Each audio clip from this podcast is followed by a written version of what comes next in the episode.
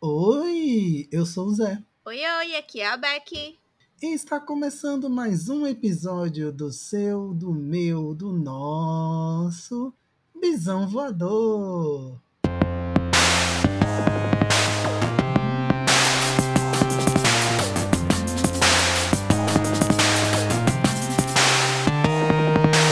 Este episódio tem alerta de gatilho para perturbação sexual e relacionamento abusivo. Se você for sensível a esses temas, pule para o final do episódio. Estamos de volta, minha gente, para mais um episódio desse podcast. Mas antes a gente vai começar com recadinhos, porque é sobre isso recadinhos. Primeiro recado é para você que está chegando agora e para você que já nos escuta há um tempo, que o Bisão Podcast, Bisão Voador, é um podcast sobre vivências da comunidade LGBTQIAP+, sobre cultura pop, mas também, principalmente, sobre bissexualidade.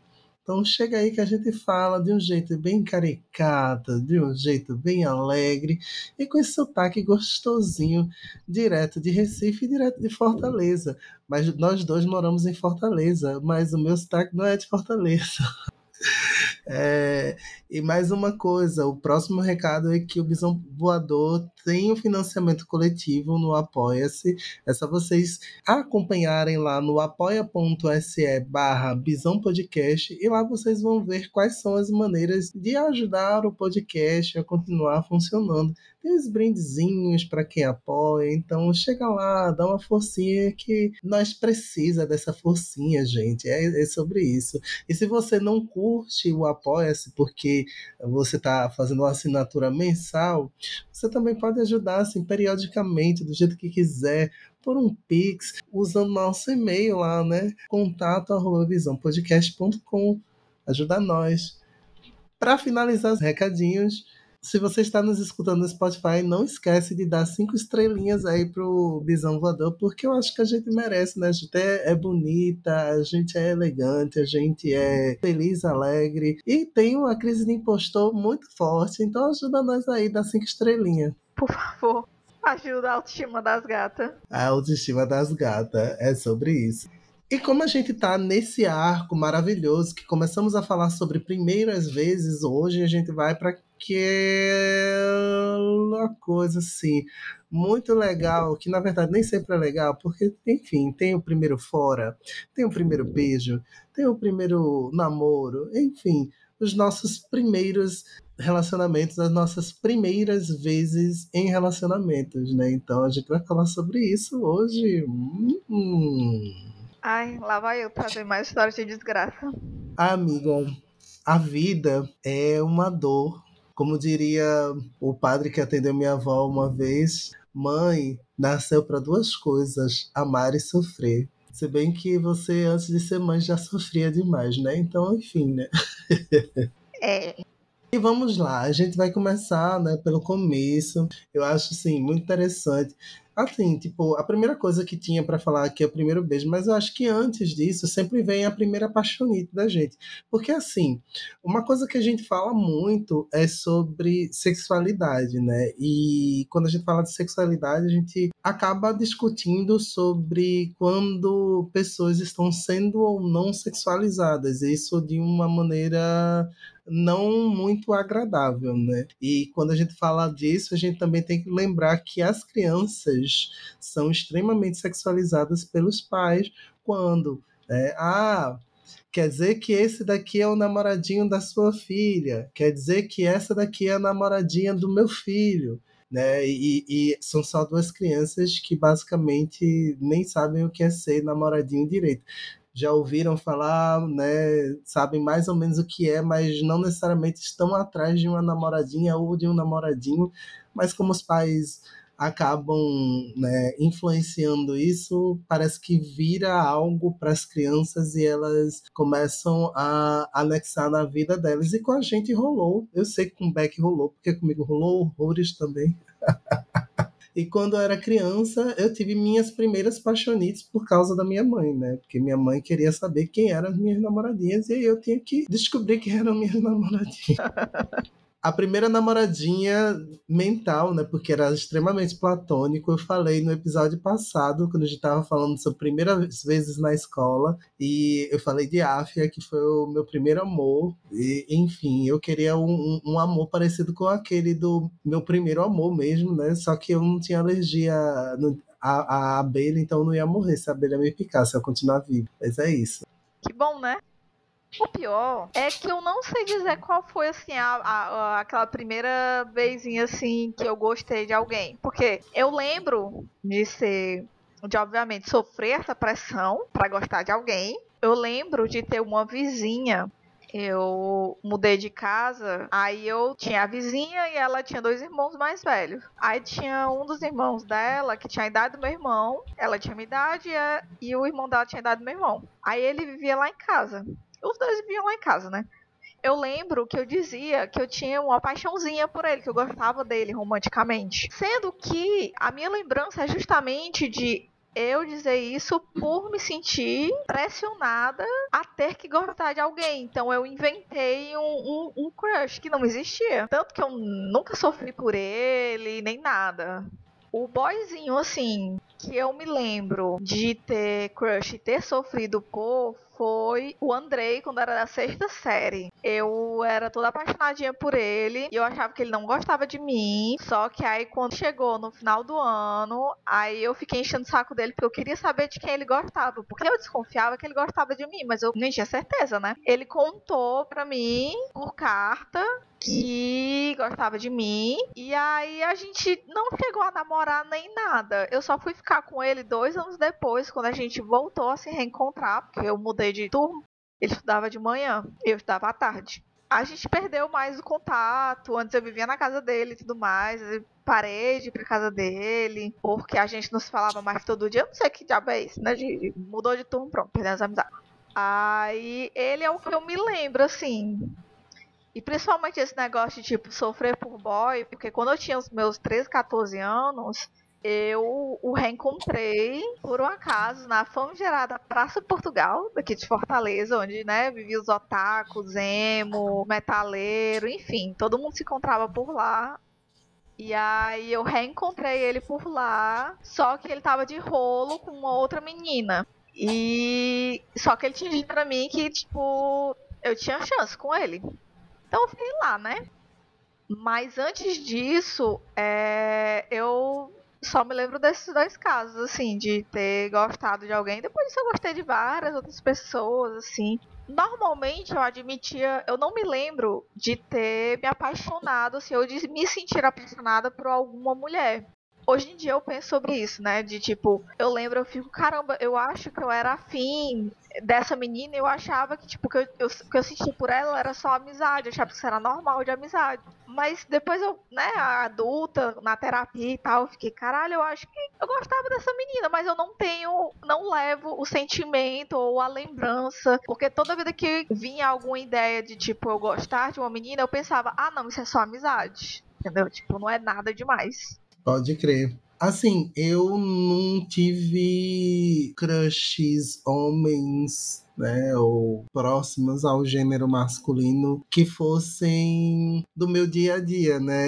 Eu tinha os Power Rangers, por exemplo, os Mighty Morphin Power, né? Porque eu pegava qualquer um daqueles, menos Tommy. Pra mim, Tommy não tinha graça nenhuma, não. Mas eu em Jason, em Billy, em Zed, assim, lindamente. Linda, linda, lindamente. E aí eu, criança, tipo, olhava para eles assim e ficava, hum, como eles são interessantes, né? E nunca quis entender o porquê eu achava eles tão interessantes. Minha primeira paixonite de mesmo gênero veio rolar, sei lá, tipo, acho que eu tava com uns 18 para 19, era o meu melhor amigo da época. Aí eu achava que era só, tipo, é meu melhor amigo. Eu, eu gosto, é porque eu gosto muito dele, não, não é nada demais, não. Né, tem essas coisas assim que eu acho, eu acho engraçado. Assim, agora a mulher, assim, né? Que eu, a menina, na verdade, que a gente era adolescente, eu me lembro de ter sido a minha primeira paixão mesmo, não só tipo de ter interessezinho ou de gostar. É minha amiga até hoje, mas vendo na terapia, esta rapariga, ela me traumatizou horrores para relacionamento com mulher. Ela, era, ela foi muito tóxica. Porque na época eu tinha começado a namorar com o pai do meu filho. E foi na mesma época que a gente tava muito amiga assim. E ela se apaixonou por mim. Ela já tinha noção de que ela era bissexual. Ela foi a primeira mulher que eu beijei. Acho que eu já contei essa história aqui, que a gente foi bater uma foto para frescar e ela realmente me beijou, eu acabei beijando ela e percebi que eu gostava de mulher, porque foi nesse momento que eu percebi que acho que não gosto dela só como amiga. Sendo que ela é, foi muito tóxica no sentido de que, como, né, nem passava pela minha cabeça essa coisa de, de relacionamento aberto, de não monogamia, essas coisas não existiam para mim, nem para ela. Então, o que aconteceu foi que ela ficava é, fazendo ameaças. Tipo, ah, porque tu não me ama, então eu vou sumir. E eu ficava, não, não é que eu não te ame, não é que eu não seja apaixonada por ti, é simplesmente porque eu não posso. Eu já estou namorando com o pai do meu filho, sou apaixonada por ele. Então, já fiz uma escolha e como ele veio primeiro, então eu tô com ele. Então, foi tudo muito confuso para mim. Meu Deus, mas o tanto de vezes que essa menina ameaçava sumir, ela ameaçava se matar, ameaçava, sabe, fazer várias coisas. Eu já cansei de, tipo, chorar por ela, sabe? Porque ela ficava ameaçando, sendo que ela nunca cumpria o que ela falava. Então ela só me maltratava e, e eu não entendia nada. E eu chorava horrores porque eu não queria magoar ela e eu era apaixonado por ela e eu tentava explicar isso pra ela, tipo, olha, eu sou apaixonado por ti, mas eu não posso fazer nada em relação a isso. Porque eu já tenho namorado. Só que ela fazia esse papel de, tipo, se você não vai ficar comigo, então eu vou te atormentar, basicamente. Então, foi bem ruim. Mas a gente continuou sendo muito amigas. Eu nunca tinha processado isso até a vida adulta, que foi quando eu me toquei do porquê eu ser tão reticente em relação a, a namorar com mulheres. Ficava com medo, assim, irracional, eu não sabia o que era. Aí depois eu descobri, ah, é porque a primeira menina que eu, pelo qual eu me apaixonei, ela ficava ameaçando de coisas. E não é que eu acho que a pessoa pelo qual eu estou apaixonada, a pessoa que eu estou gostando agora, ou a garota, ou a mulher que eu vou ficar, né, ela vai fazer isso comigo, mas inconscientemente, meu inconsciente está dizendo: olha, aconteceu isso antes, será que não vai acontecer de novo? Ah, eu já estou lidando com isso, já estou tranquilo em relação a isso, mas. É isto. É. Nenhum dos meus primeiros relacionamentos, assim. Na verdade, nenhum relacionamento meu foi saudável até eu começar a namorar com o Saulo. E eu já tinha. Deixa eu ver. Meus 23 anos. Sendo que, apesar de ele ser saudável para mim, eu não fui saudável para ele, porque eu não sabia me relacionar com ninguém, depois de todos os traumas que eu tinha passado. Então, uma bosta.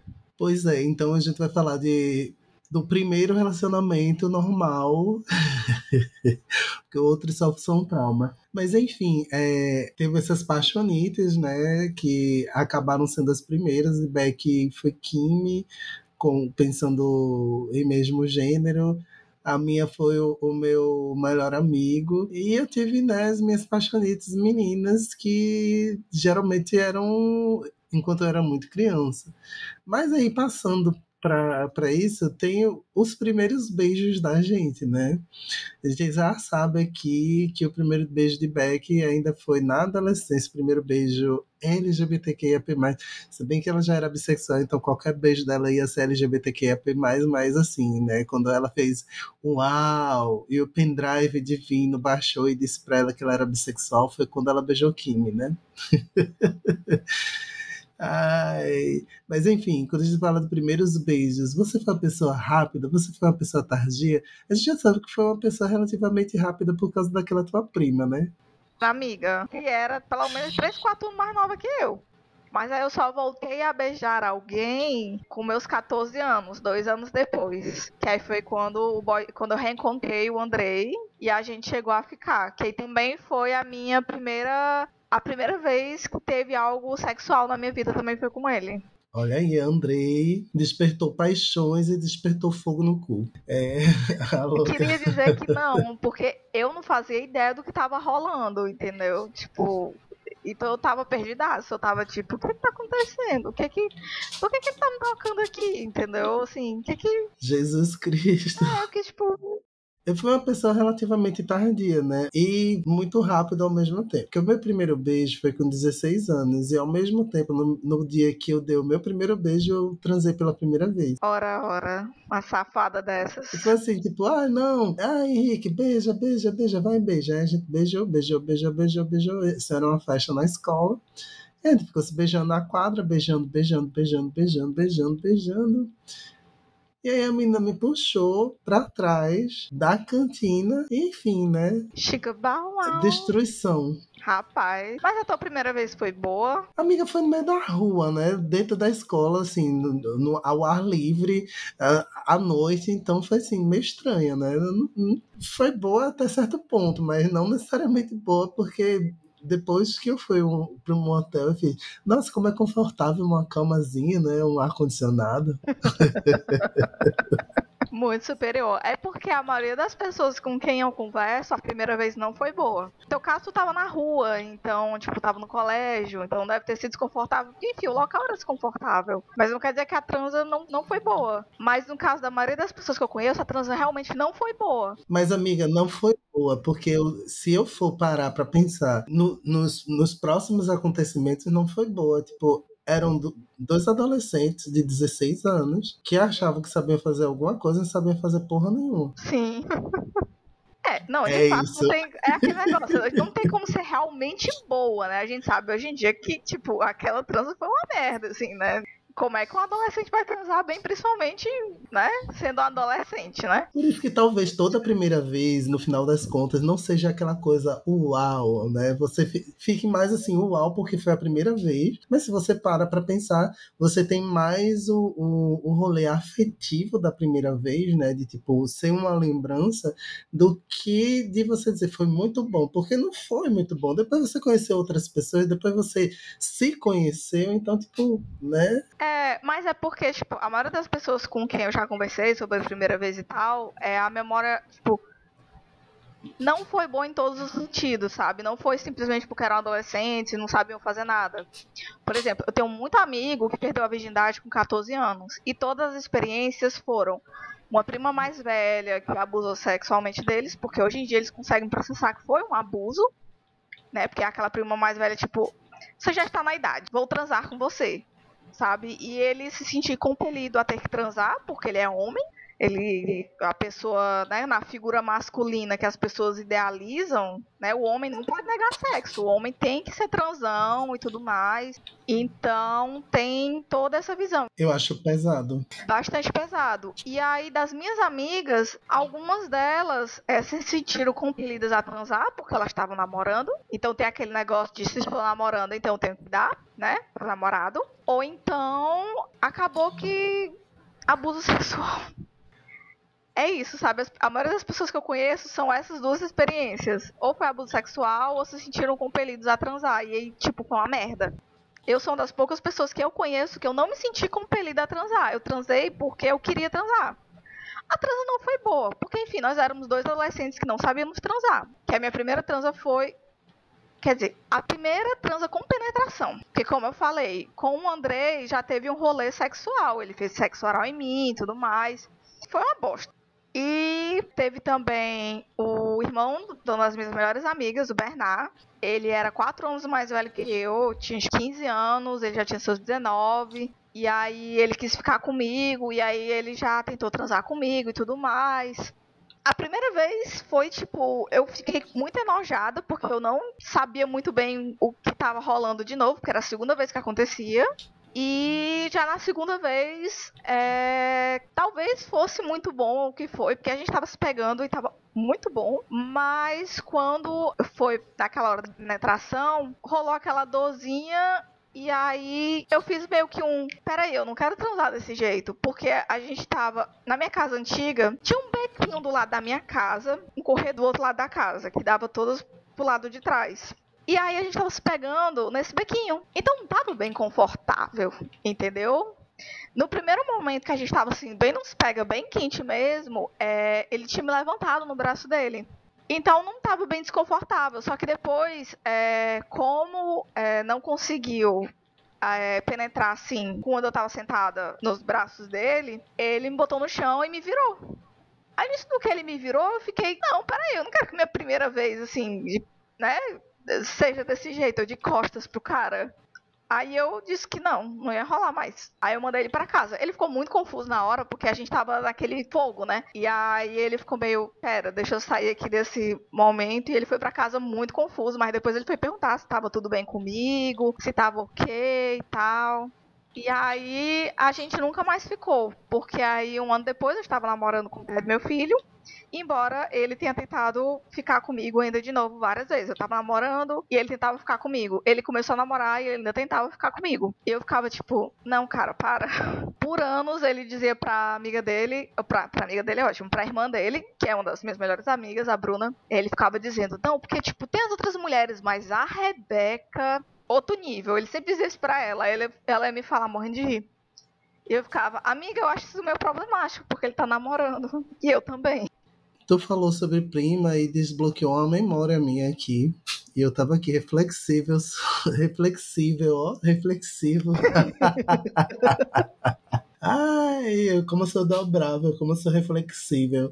E aí. Eu falando que meu primeiro beijo foi aos 16 anos, mas meu primeiro beijo foi aos 6 anos de idade. Minha prima, que era um ano mais nova, ficava olhando pela fresta da, da porta do quarto dos pais, os pais se pegando.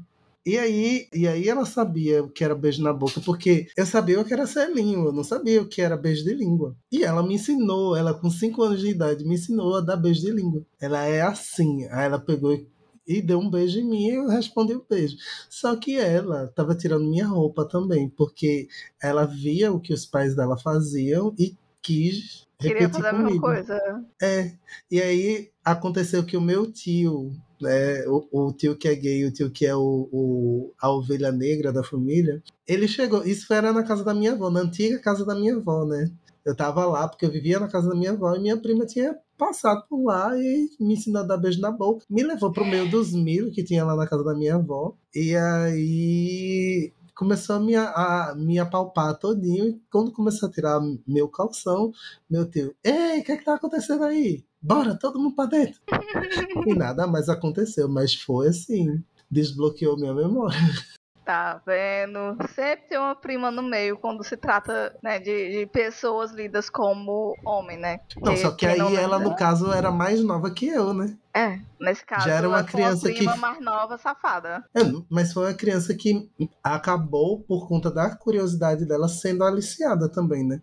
Que tipo, não que os pais ensinassem, mas ela era tão curiosa que no final das contas achou que tinha que fazer isso. Enfim, é só os pesos, viu, minha filha? A gente começa a falar que a gente se puxar os traumas. Bora falar de trauma agora. Mas Ai. e os primeiros namorinhos de verdade, né? Primeiro que a gente tem expectativa e a gente também tem uma realidade na hora que a gente começa a namorar, né? Pra mim, tudo era assim, fundo Disney, né? Cinderela, coisa mais assim, fofa do mundo. E a realidade para mim não foi uma coisa tão legal, não. Eu, no meu primeiro namoro, eu achei que, tipo, quando acabasse, eu não ia querer namorar mais com ninguém. Minha nossa. Pois é. Se você tá ouvindo isso, Jéssica, você me traumatizou. Mas foi porque o que é que aconteceu? Meu primeiro namoro foi logo depois é, do rolê da, da quadra na escola, né? Quando eu tava prestes a completar 17 anos. Uhum. E aí eu, eu Jéssica já, já conhecia ela, tinha estudado com ela, e a gente acabou se reencontrando por causa de rolê de igreja. E aí, enfim, se viu, começou a conversar mais, aí a, a época ainda tava o boom do MSN, a gente trocou MSN, conversava o tempo todo no MSN e tal. Aí vamos sair, a gente saiu. Aí quando saiu, rolou um, a primeira ficada, aí rolou a segunda ficada, a terceira ficada. Então vamos namorar então, né? Já ficamos três vezes, vamos namorar. Aí, primeiro namoro, eu e Jessiquinha. Vai rolando namoro um mês, dois meses, três meses. Aí a gente, primeiro sexo junto. Massa. Uhul. Aí vai rolando namoro, namoro, namoro, namoro, namoro. Quando tá perto de fazer um ano, ela me pede um tempo. Mas ela me pede um tempo porque ela já tinha ficado com outro boy. Hum. E aí ela não me aparece grávida, tipo, três meses depois de pedir o tempo. Caralho. Na época eu já tava prestes a fazer 18 e ela também, né? Então, tipo, basicamente a gente já estava quase na, na fase semi-adulta, porque 18 anos é só maioridade, ninguém é adulto ainda não, mas enfim, né? Uhum. Hoje tem lá a filhinha dela muito linda, ela me segue no Instagram, comenta tudo que eu posto no Instagram de bissexualidade e negritude, dizendo você é necessário. Eu, tá. Eu não esqueci do que você fez, Jéssica. Jamais esquecerei, Jéssica. Jamais esquecerei, Jéssica. Acho que é o nome do episódio. Nunca esquecerei, Jéssica. Depois de muito tempo, teve o meu primeiro namoro com um boy, né? Só que pra mim foi meio confuso. Por que foi meio confuso? Porque na verdade eu conheci primeiro um, um cara que disse que queria namorar comigo. E aí eu achei que a gente tava namorando, porque ele disse que queria namorar comigo. Ele, ele era do Paraná, mas morava em Recife, né? Tinha ido visitar a família no Paraná e aí disse: Não, quando a gente voltar, a gente tá oficialmente namorando. Aí ele voltou, aí a gente se viu de novo, eu achei que a gente já tava namorando. Só que aí quando eu fui pra casa dele, pra gente ficar um pouco, né, de boas, né? Aí ele tava lá no- nos aplicativos conversando com outros boys. Eu fiz, ué, mas não era namorado? Enfim, né, a vida seguiu e eu esqueci até que ele tinha combinado que na volta a gente ia estar namorando. Aí, tipo, demorou, sei lá, umas duas semanas eu conheci um boy em outro aplicativo, fui pra casa dele, ele, não, porque faz duas semanas que eu terminei o namoro e tal, e ainda tô meio assim, tá, tá, tá, lá, lá, lá. E conheci ele, ficamos. E quando eu tava prestes ir embora, ele fez: Quer namorar comigo? Eu quero. Aí, tipo, no mesmo dia, ele me pediu em namoro eu aceitei o namoro. E a gente, beleza, né? Começou a namorar. Aí, ele também me traumatizou, né? Esses dois boys me traumatizaram. Esse daí me traumatizou porque eu tava de boaça. Aí ele liga pra mim falando que foi socorrido, que tava internado no hospital. Aí eu vou pro hospital atrás dele pra descobrir o que que era. Aí ele tinha, tava com uma miocardite. E aí essa inflamação era porque ele estava com sobrepeso, não, porque, não por causa do sobrepeso em si, o sobrepeso influenciou ele a, a não se recuperar tão rápido, mas o- os médicos suspeitavam que a miocardite tinha se desenvolvida por conta da, da gengivite que ele tem, ele tinha, né? Não sei se, enfim, ele morreu hoje em dia. E aí eu fiquei lá com ele no hospital. Eu nem podia ficar tanto tempo com ele, mas eu fiquei bastante tempo com ele no hospital, porque minha mãe, né, o ó, eu tinha que voltar para casa para dormir em casa, e aí eu ia todo dia pro hospital ficar com ele. E aí passava manhã, tarde e um pedaço da noite com ele no hospital. Aí beleza. Quando ele saiu do hospital, eu, a gente, eu fui buscar ele para ele vo- voltar para casa. Aí chega lá na casa dele, faço uns alimentinhos do amor. Eu cuidei dos sete gatos dele durante esse período que ele estava hospitalizado. Ia lá, botava comida, trocava areia, fazia tudo. Cuidei dos sete gatos dele. Aí quando ele voltou para casa, a gente meio que fez uma mini festinha por ele ter voltado, né? Eu fiz uma comida bem gostosinha, bem saudável. E no dia seguinte, eu não podia mais subir no prédio. Eu não tinha mais autorização de subir no prédio. Ele tinha terminado o namoro sem me avisar. É complicado, né? Pois é, e eu tentei falar com ele e ele não me respondia. Ele ignorava as mensagens. Eu ligava para ele e ele não atendia. Aí eu subi é, um dia, né? Fui pro prédio dele, pedi para subir e o, o porteiro ia dizer que não, que não, que não- eu não podia subir, mas a, uma das, das pessoas que trabalhavam com serviços gerais, uma mulher lá, ela fez: Não, ele tá indo para casa do seu Elvis. Aí eu, obrigado. Eu fui e subi, porque meio que eu recebi um passe livre antes do porteiro dizer não pra mim. Quando eu cheguei na casa dele, né? A casa dele tinha. O apartamento dele tinha aquelas, aquelas chaves eletrônicas, sabe? Aquele chaveiro eletrônico, você digita a senha e a porta abre. Aham. Aí eu cheguei, fui digitar a senha e deu errado. Ele tinha mudado a senha. Aí eu apertei a campainha. Aí ele foi abrir para mim e ele disse que precisava de um tempo porque ele precisava cuidar da saúde dele. E aí ele precisava ficar sozinho para cuidar melhor dele mesmo. Fez. Não faz sentido, porque você pode cuidar da sua saúde namorando também. Não faz sentido nenhum. Aí ele, Aham. não, mas para mim é melhor Pra mim é melhor assim, vida que segue, então.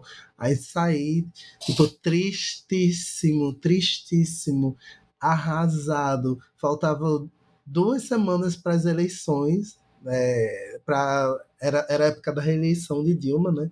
Faltavam duas semanas para ser o, o o domingo das eleições, e eu lá, tristíssima, tristíssima, destruída. Aí quando foi na quarta-feira da semana que ele disse isso pra mim, eu marquei com um amigo de comer um Subway no, no shopping, e aí eu tava lá conversando com meu amigo, e lá vinha ele com outro boy, de mãos dadas pelo shopping. Aí eu contei pro meu amigo, meu amigo segurou na minha mão e aí começou a me encarar como se fosse me dar um beijo a qualquer momento.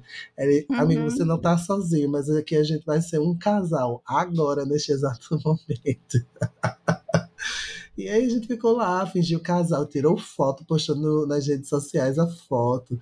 Ai, como eu amo, ai, não sei o que e tal. E, tipo, fingiu mesmo ser um casal. Que até tem a gente que conhecia os dois que achavam que a gente tinha começado a namorar. E eu falei, não, gente, a gente só tava zoando. Aí eu afoguei minhas mágoas quando? no dia do, das eleições, quando saiu o resultado, eu estava no Marco Zero lá em Recife, encontrei com um viadinho que eu sempre quis beijar na boca dele a gente tava tudo louca de, de cachaça e começou a se beijar no meio da multidão. E assim, foi o, o rolê mais gostoso que eu vi na minha vida. beijar o boy que eu sempre quis beijar no meio da multidão, assim, tipo, dane-se se tá todo mundo olhando. Aqui a gente tá se pegando mesmo e tá muito gostoso. Altos traumas, viu? Assim, o primeiro namoro de verdade mesmo que eu tive foi com o, o pai do meu filho, que durou até os meus 22 anos, mais ou menos. Foi dos 16 até os meus 22. E já sabemos que não foi bom, né? Ele é manipulador e tudo mais, então ele basicamente me tratava mal. É isso, sabe? Tipo, acho que já falei bastante sobre, sobre isso, mas ele foi meu primeiro relacionamento sim de verdade. Porque os outros foi só tipo, ah, vou namorar aqui, dar uma namoradinha aqui, mas tipo, era coisinha de criança, então nunca foi um namoro de verdade. E se você quiser saber mais, é só voltar lá para os primeiros, assim, tipo, do primeiro ao, sei lá, vigésimo oitavo episódio, vai seguindo que todo episódio de Beck falava mal do ex dela. E na época a Camila ainda estava no podcast, a gente tinha um bingo para sempre que ela falava mal do ex. Que evoluiu para falar mal do meu ex, falar mal dos meus pais, falar mal do meu irmão. Você vê, né, as minhas relações. Mas. É. Eu já falei bastante sobre isso, que, tipo, não foi bom. E aí, depois dele, eu passei, tipo, mais ou menos um ano entrando de relacionamento abusivo em relacionamento abusivo. Até é, eu começar a namorar com o Saulo. Que aí foi a primeira pessoa decente que namorou comigo que nunca me tratou mal, nunca foi abusivo comigo.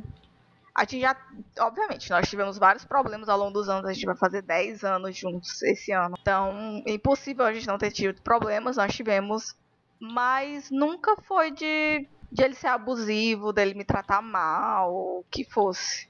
Então, ele foi o primeiro relacionamento assim bom para mim. Isso eu já tava com meus 23, 24 anos, eu acho. Aí ainda cheguei a me relacionar com o babaca, né? Que era o cara que eu achei que era tipo o meu melhor amigo durante 13 anos e na verdade tudo que ele tava fazendo era esperar eu ficar solteira para poder ficar dando em cima de mim, tentar arruinar minha vida basicamente e me isolar dos outros. Aí até que eu dei um passo fora nele, geral, quando eu percebi a merda que ele tava tentando fazer na minha vida. Aí o que aconteceu foi que todas as mulheres com que eu me relacionei foram maravilhosas. E foi, depois do Saulo, essa foi a única vez que eu tive um relacionamento assim que não foi bom. Eu esse cara que eu achei que ele era meu melhor amigo. E foi. foi. foi barra. Estava aqui refletindo, porque eu sou uma pessoa reflexiva né? E reflexível. Eu, eu esqueci que eu tinha inventado uma palavra. Eu sou uma pessoa reflexiva. Mas a gente falou aí, né, de namoros. É, enfim, eu acho que a realidade de namoro sempre é, é uma realidade um pouco mais pesada do que a gente pode imaginar. Porque, sim, mesmo que você comece um namoro que é positivo, você nunca começa ele 100% positivo, né? Você começa ele assim, estranhando às vezes o relacionamento ser positivo. Porque normalmente só tem merda, e além de merda, tem o, a questão das pessoas terem né, aquele rolê de tratar você como uma posse, como, sei lá, um prêmio.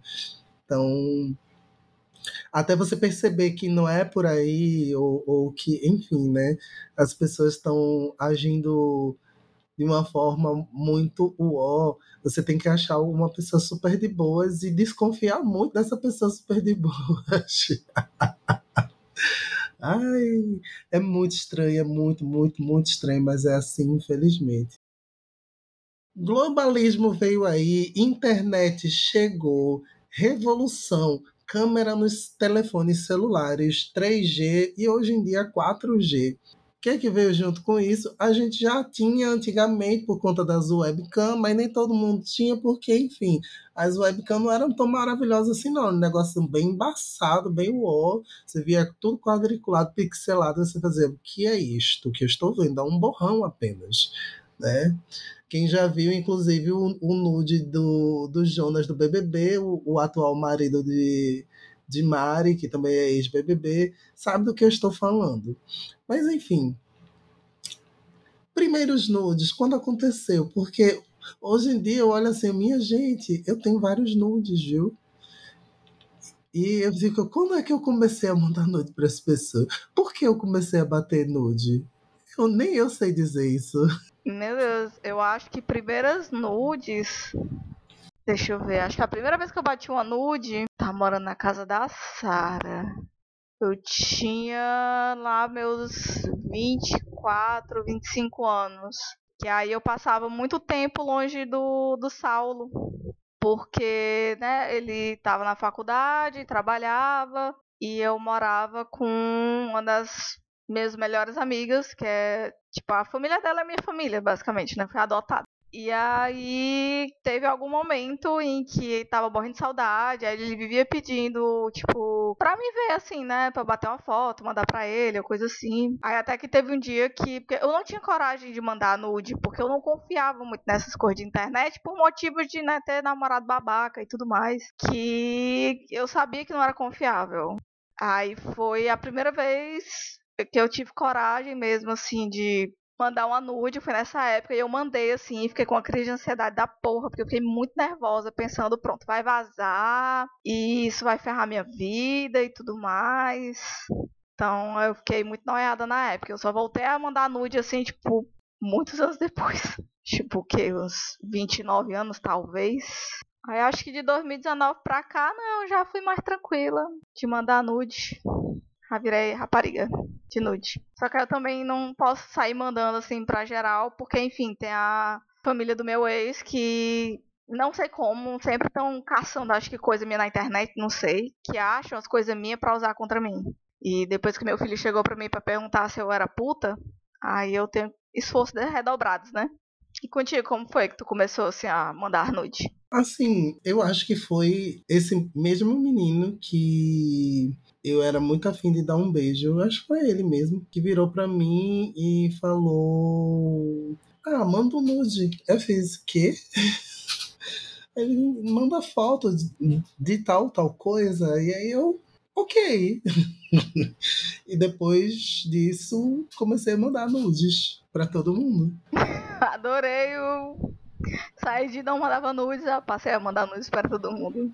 E aí tem, acho que uma coisa pra gente finalizar é que, tipo, a gente também teve a primeira vez de relacionamento aberto, né? Que é uma coisa que perpassa nossas questões de relacionamento, né? Então, como foi para tu no começo, né? Porque teve a sugestão O e depois teve a sugestão de boas, né? É, a sugestão O é para quem não, não chegou a ouvir esse episódio que eu falei, foi o pai do meu filho que disse que nosso relacionamento era aberto para eu ficar com meninas, mas na verdade o que ele queria era que eu ficasse com mulheres na frente dele e tinham que ser mulheres que ele tinha aprovado, entendeu? Porque ele achava que de tabela a menina ia ficar comigo e ia ficar com ele. E aí, a vez que foi saudável, que foi boa e tudo mais, já foi com o Saulo, acho que já tava juntos há mais de um ano, acho que talvez dois anos juntos já. Que aí ele veio conversar comigo, sabendo de todo o meu histórico, né? De que eu nunca tinha ficado assim com mulheres por causa dos traumas e tal. E aí ele perguntou se eu queria abrir um relacionamento para ficar com mulheres, explorar e tal, porque ele queria que eu fosse livre. No começo eu não queria porque o trauma, né? Só que aí ele sempre fazia eu conversar com ele não sobre relacionamento aberto, né? Mas sobre as minhas vontades e tudo mais. Ele me deixava bem à vontade. E aí, de vez em quando, ele sugeria: Mamor pensou de novo sobre querer um relacionamento aberto. Você não, não quer para poder se explorar e tal. Aí, até que acho que quando a gente já tava com uns três anos de namoro, aí eu resolvi aceitar. Disse: Quer saber? Vou, vou testar esse negócio de relacionamento aberto, né? Aí ele perguntou se eu queria que fosse é, aberto, aberto. E aí eu disse que não.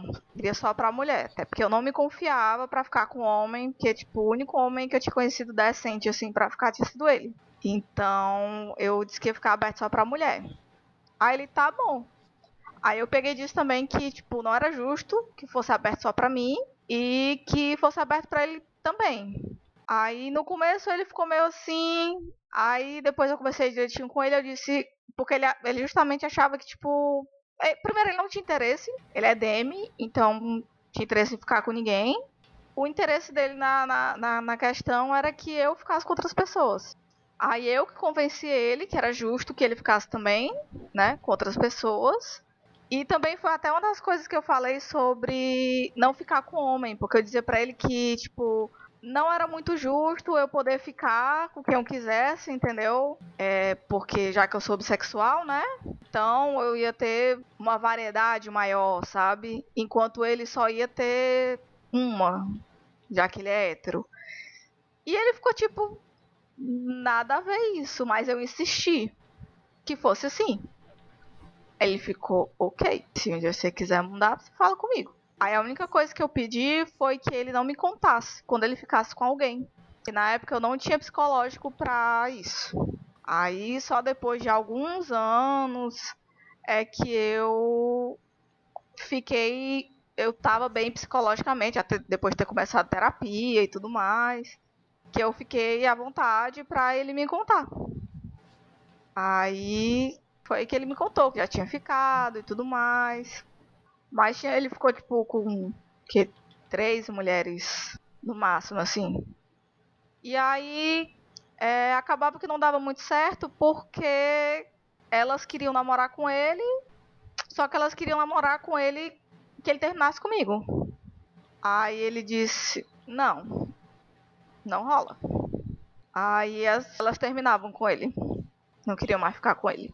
Estavam se envolvendo e tal, e se ele não ia ficar só com elas, então elas não queriam mais. E aí até que eu falei com ele, né, sobre abrir o relacionamento com o homem, que já foi no comecinho de 2020, que foi quando eu me apaixonei pelo Ciro.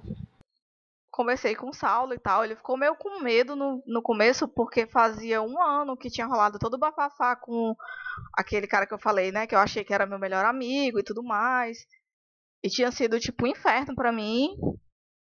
E aí ele ficou com medo de eu tá é, caindo na de um babaca de novo, né? Aí até que ele foi conversar comigo e disse, olha, eu tenho medo de acontecer e tudo mais, mas eu confio em você.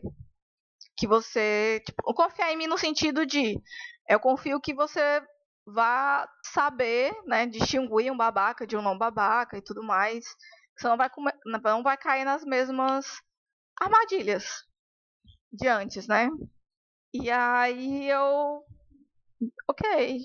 E ele ficou mais tranquilo ainda depois que ele conheceu o Ciro. Que o Ciro é aquele namorado babão. E aí ele ficou mais tranquilo ainda porque ele sabia que não era um babaca que estava me enganando, como já tinha acontecido várias e várias e várias vezes. Porque o Saulo, ele é meu. Tipo, ele tinha uma tendência super protetora pra cima de mim. Justamente por tudo que eu tinha passado. Então ele meio que pegou o papel de me proteger. E aí ele percebeu que estava fazendo isso. Quando, eu, né, quando foi a questão com o Ciro e tal, aí ele. ok, isso não é saudável. Não é pra eu estar tentando proteger ela do mundo. E aí ele pediu desculpas pelo comportamento dele e tal. Foi, foi bem interessante como as coisas aconteceram. Adoro. No meu caso, eu sou uma puta e eu estava namorando com outra puta. E aí acabei casando com essa puta também. Então, tipo. a gente tava de boa, e estávamos falando de um casal de amigos. E aí a gente começou a dizer, não, porque eu super pegaria fulano. Aí ele, não, porque eu super pegaria Beltrano. E a gente, ah, vamos fazer uma troca de casal. Aí a gente se olhou assim, tipo, vamos mesmo? Vamos. Vamos. E aí, não rolou, né? Mas assim, tipo, depois que a gente falou isso, a gente começou a conversar sério sobre esse assunto.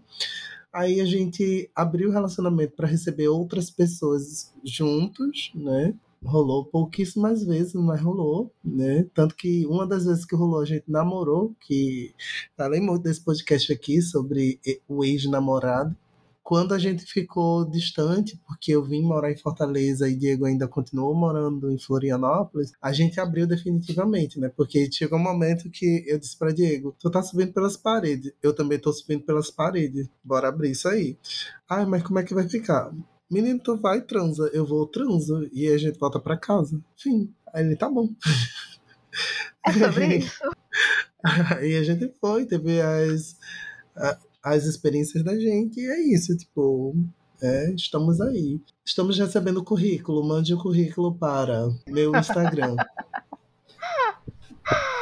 Amor. E aí a gente nesse podcast acabou falando de várias pessoas, de várias coisas que a gente viveu por conta de das primeiras vezes nos relacionamentos. E acho que ficam várias mensagens, né, tanto de pessoas que nos marcaram com coisas positivas, quanto das relações negativas que tivemos, que a gente hoje sabe que são gatilhos, e que, enfim, né, ajudam a gente perceber situações semelhantes e tentar agir de uma forma diferente, né? Tipo, remediar mais rápido, ou sei lá, só fugir, só correr para as colinas, porque, né, às vezes é melhor sair de perto quando uma tragédia está iminente. E é isso, pessoal. Vamos ficando por aqui, mas não tanto, porque a gente vai passar para aquele bloco que todo mundo ama, que é o Wi-Fi. Tururu. Uh! Uhul! Ai, gente, eu gostaria de indicar uma coisa para vocês, né? Que, enfim, é uma coisa que eu estou curtindo. É bem recente. Vocês vão estar ouvindo esse podcast. Já vai ter mais alguns episódios, né? Mas é sobre isso. O nome do é uma animação japonesa porque eu sempre vou ser esse otaku sujo que vocês conhecem ou desconhecem, né? E eu sempre vou estar trazendo aqui essas coisas para vocês. Mas o nome da animação é Tokyo 24Ku. Não é o Ku, é o Ku japonês que é de distrito, tá? Então é o Distrito 24 de Tóquio, a tradução. E ele gira em torno de três amigos, que são Ran, Koki e Shuta. É, eles, cada um tem uma cor de cabelo diferente, um tem um, é, Ran tem a cor de cabelo vermelho, Koki tem a cor de cabelo verde e Shuta tem o cabelo azul. E eles juntos formam o RGB, né? O, o Red, Green and Blue. Por que eu demorei tanto a dizer blue? Não sei. Mas enfim, formam isso aí, que é a paleta de cores normal que a gente, enfim, faz uns trabalhinhos aí. RGB, Siminique, por aí, por aí vai. Por aí vai. E, enfim, eles têm diferentes posições sociais, tipo, ele é um cara muito louco, ele é grafiteiro, ele é do povão, ele quer destruir o, o, ai, o pessoal lá que é o war, os políticos war, né? A, os hobbies dele são totalmente diferentes. Koki, ele já tem um pai político, então, enfim, tem um dilema aí com o amigo dele, mas ele já quer trabalhar com segurança e chuta tem um sonho muito doido de ser super-herói. E o, o, pico que acontece na história é a morte da irmã de Koki, Assume, né? E isso impacta na vida de todo mundo, porque ela era amiga de todo mundo. E o rolê começa quando eles recebem uma ligação de Assumi já morta há vários anos. E desse, há vários anos não, né? já fazia um ano só que ela tinha morrido. Mas parece que faz mais tempo, porque eles ficam bastante mudados em um ano. Mas enfim, eles recebem a ligação de Assumi e tudo muda na vida deles quando eles recebem a ligação da morta. E assistam, é bem legal, porque é uma animação meio super-herói, meio dia a dia, meio um monte de coisa, e é bem interessante. O primeiro episódio, inclusive, tem 48 minutos. É, é quase uma série, mas os próximos episódios já vão ter 23 minutos, então volta a ser uma animação comum, como qualquer outra. A indicação que eu faço no lugar de Beck, para quem não viu, é o show que comemora cinco anos de carreira de Pablo Vittar, que é o show I Am Pablo. É, então assistam, tá no YouTube, tá a coisa mais linda do mundo. Pablo dividiu o show em quatro elementos, começando por água, indo para o ar, depois para a terra e finalizando com fogo. E é muito emocionante, principalmente quando começa a tocar a, a, música, a primeira música né, de Pablo que ela gravou na vida, né, que era aquela DJ, toca o som, não quero saber mais de ninguém. E aí ela tá muito felizinha, dizendo, pedindo, agradecendo para todo mundo que acompanhou ela desde o início, né, que essa foi a música que fez tudo começar, né, a carreira dela como cantora começar. Então, tipo, tá muito bom. As coreografias estão muito massa, o figurino tá perfeito, assim, a coisa mais linda do mundo. Assistam, tem no YouTube de graça para todo mundo e tem nas plataformas digitais se você não quiser ver o vídeo. Mas eu aconselho que vocês assistam porque tá muito perfeito. Aí sim, viu? É isso, gente. Desculpa de novo não ter indicação, mas é. Segue o baile. Segue o baile. Né? E vamos ficando por aqui. Vocês já sabem, o Bisão Podcast tem um site, nossas dicas vão estar lá, é só conferir bisãopodcast.com. Vocês também podem nos seguir nas nossas redes pessoais, tá aí na descrição, tanto as minhas quanto as de Beck. E também podem seguir o Bisão Voador, né? É só encontrar como arroba Bisão Podcast na sua rede social predileta. Você quiser mandar um recado maior, mais robusto, com muito mais carinho, amor e alegria, você pode mandar lá para o nosso e-mail contato arroba repetindo contato arroba bisãopodcast.com. E é com essa voz fanha, ainda gripada, que eu me despeço de vocês com um beijinho, beijinho, tchau, tchau e até o próximo episódio. Beijinho!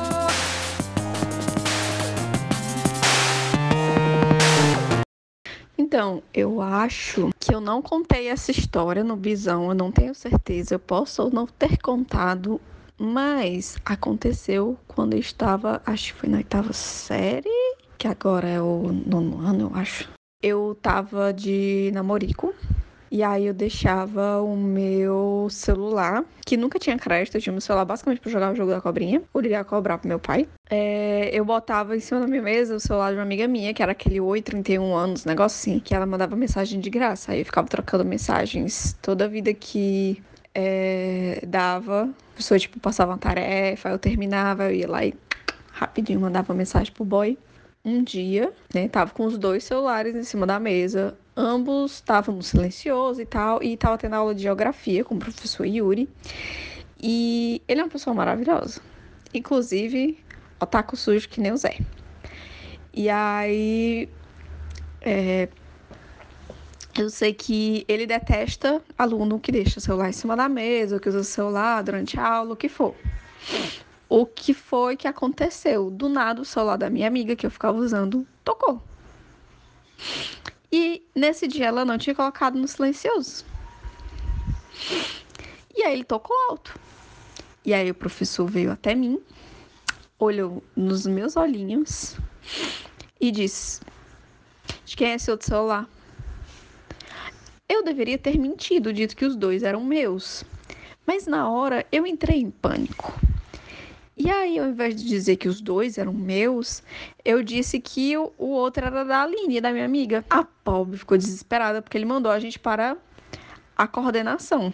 E aí, nessa época, a gente tinha uma coordenadora geral e tinha tipo auxiliar de coordenação dela, que inclusive nós ficamos, né, eu e minhas amigas nós ficamos muito revoltadas porque a pessoa que era o auxiliar de coordenação dela era muito mais competente do que ela para poder é, ficar sendo coordenador geral, mas botaram ela e essa mulher era meio perturbada do juízo.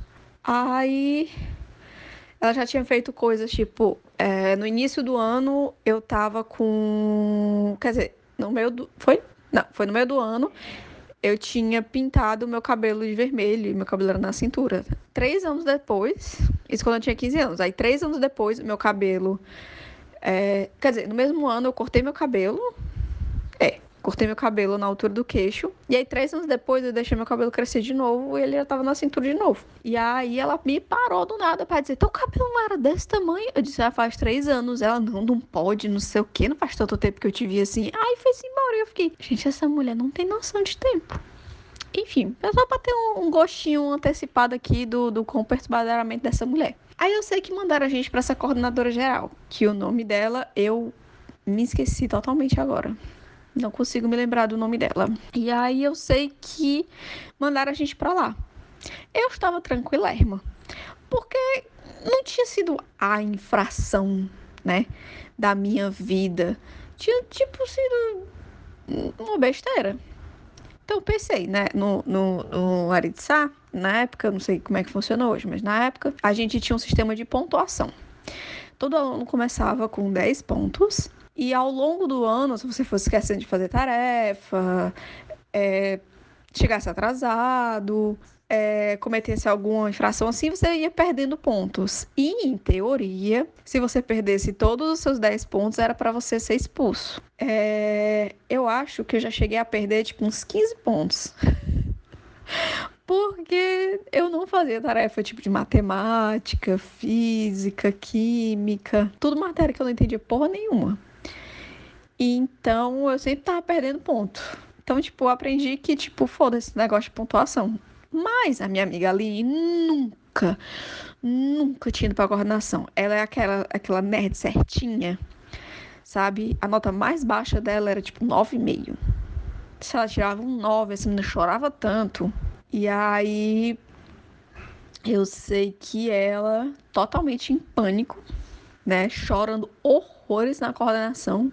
E eu tentando acalmar ela. Aí nós fomos chamadas pela coordenadora geral. Entramos na sala dela. E aí ela tinha criado toda uma teoria da conspiração de que nós tínhamos feito isso de propósito. Aí eu fui explicar, minha amiga não conseguia falar nada, só fazer chorar. Aí eu fui explicar pra ela. Não, eu tava com os dois celulares em cima da minha mesa, os dois estavam no silencioso eu não estava usando. É porque eu usava um, um fichário grande, aí, tipo, ficava um lado no meu fichário sem nada e eu deixava os dois celulares lá, até pra não deixar dentro do bolso eu peguei e menti pra ela, dizendo que era só pra olhar as horas. Ela perguntou por que, que eu tava com o celular da minha amiga. Eu disse que é porque não cabia no bolso dela. Ela perguntou por que, que ela não botou na bolsa dela. E aí eu peguei e não lembro o que foi que eu respondi, mas eu respondi alguma coisa muito aleatória. E ela perguntou quem foi que ligou. Aí eu peguei e disse. É que, porque, assim, o que realmente, que, tipo, quem realmente ligou foi uma amiga nossa que estava na mesma sala que a gente. Só que o que aconteceu? Ela era mais uma dessas meninas, né, que botava o celular no bolso de trás e sentava em cima. Os bolsos da nossa farda, assim como a maioria dos bolsos femininos, são pequenos demais. Né? Eles são rasos. Então, o celular dela ficou, ficava meio para fora e por um acaso destravou o celular dela. Ela tinha um rabão enorme e aí acabou sem querer ligando para a Aline, porque ela tinha um número da Aline é, na descagem rápida. Tipo, não aconteceu o negócio de apertar o botão para ligar, procurar o número. Não, ela tinha na descagem rápida. E aí eu peguei e falei, não, ela ligou e tal, eu acho que foi sem querer. Porque eu acho que ela tava sentada em cima do celular, não sei o quê. Eu sei que essa mulher resolveu aumentar a teoria da conspiração. Porque essa nossa amiga usava o celular para ficar ligando pros outros no meio da aula e ficava conversando com as pessoas.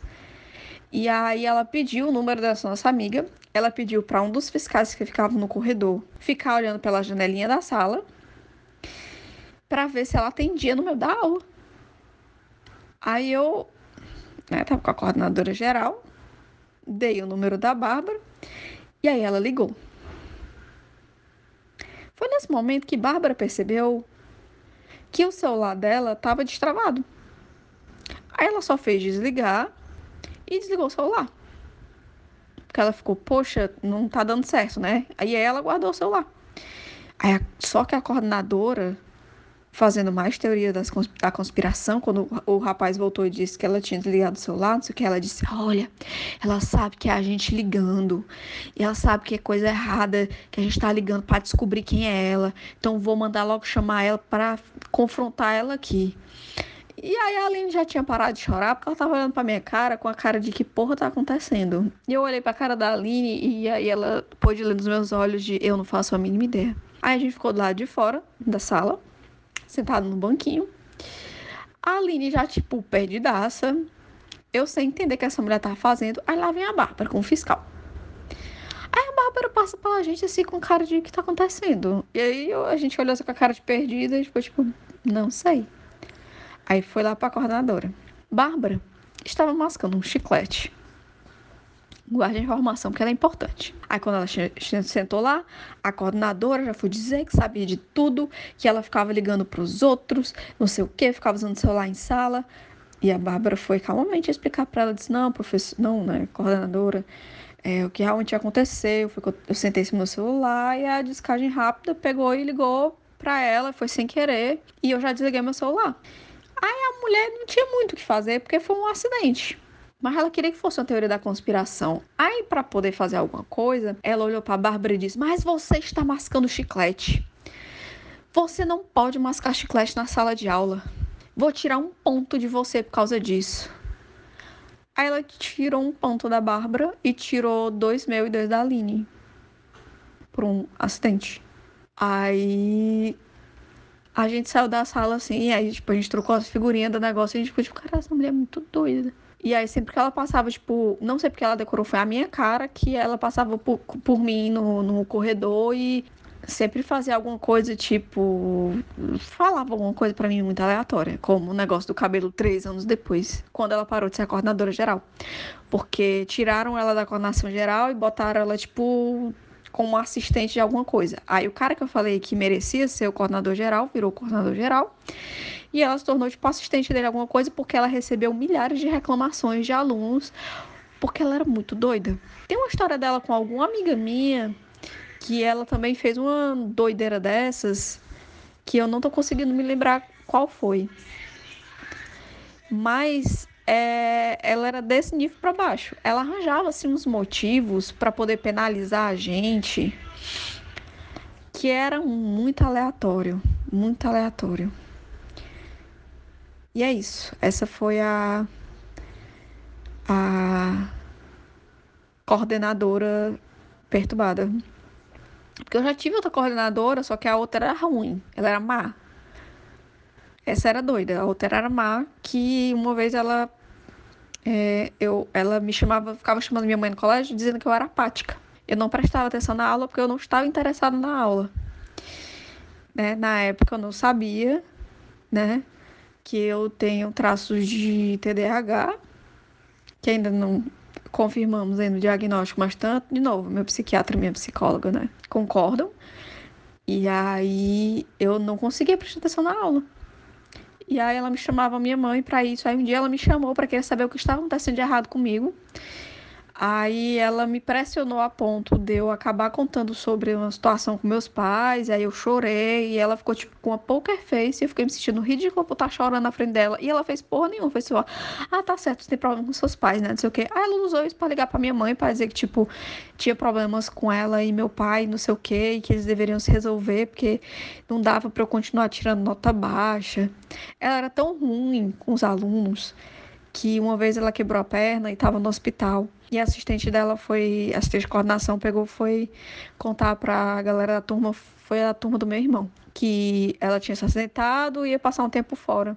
E aí todo mundo começou a desejar que ela morresse. Sério, sem, sem brincadeira, eles começaram a bater na, na, na cadeira cantando: Tomara que morra, tomara que morra, tomara que morra, porque ela fazia inferno na vida de todo mundo. E aí, adolescente assim, né? No começo da adolescência, 13, 14 anos, né? A gente é meio rancoroso, meio ruim, assim, meio junto. E é isso. Essa foi a história da coordenadora doida e um pouquinho da história da coordenadora má. Que talvez eu já tenha contado no Bisão, mas eu não consigo me lembrar.